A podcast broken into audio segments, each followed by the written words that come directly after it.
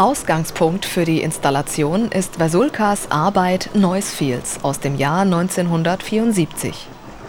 Ein Videosequenzer wechselt zwischen zwei Videoquellen und erzeugt dadurch einen Flackereffekt.